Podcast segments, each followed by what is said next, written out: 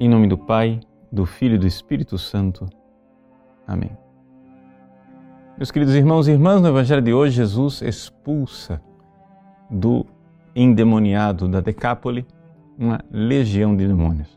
O Evangelho é bastante pitoresco, um diálogo entre Jesus e o endemoniado, e depois os demônios pedem permissão para se jogar junto com a vara de porcos no mar.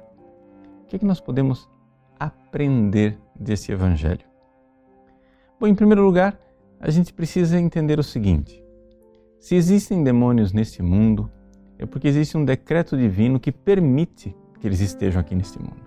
Veja a permissão que os demônios pediram para Jesus. Né? Permita que nós entremos naquela vara de porcos. Se eles pedem permissão para entrar na vara de porcos, então, para estar neste mundo, é que eles precisam mesmo de permissão. Mas existe um decreto divino que permite que eles estejam aqui para nos tentar, para nos provar.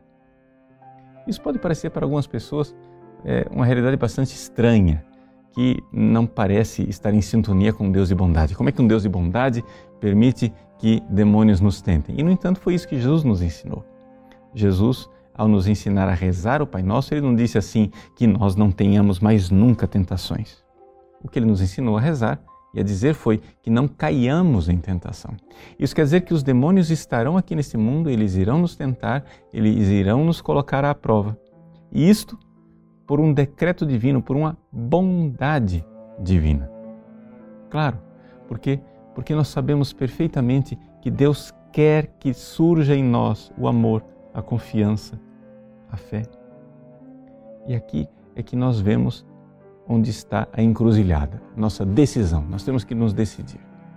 No Evangelho de hoje, o endemoniado, uma vez liberto, ele aceita Jesus como seu Salvador, ele tem fé, ele pede para seguir Jesus e, no entanto, Jesus o envia como evangelizador. Ou seja, ele deve evangelizar. A palavra é, que é usado ali no Evangelho é de ser o anunciador, o mensageiro, de ser o anjo. É essa a ideia que está por trás do grego. Que coisa interessante, curiosa, maravilhosa. Um homem que estava antes possuído por uma legião é transformado em anjo, ou seja, em mensageiro, em anunciador da boa nova.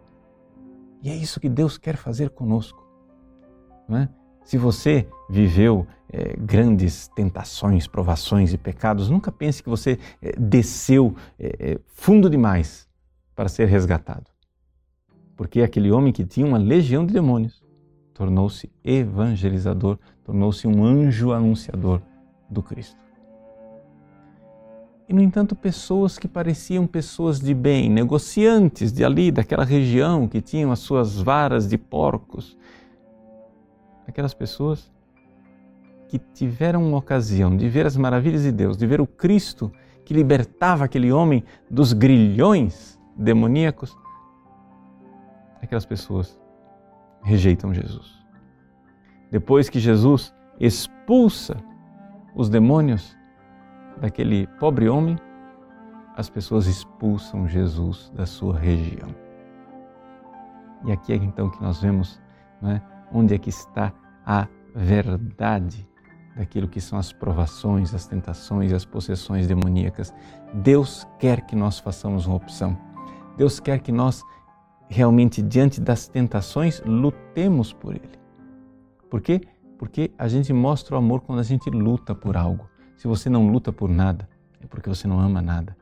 Se você não realmente se entrega nesta peregrinação terrena em uma verdadeira provação e luta, é porque você não quer amar a Deus, você não quer fazer a sua opção.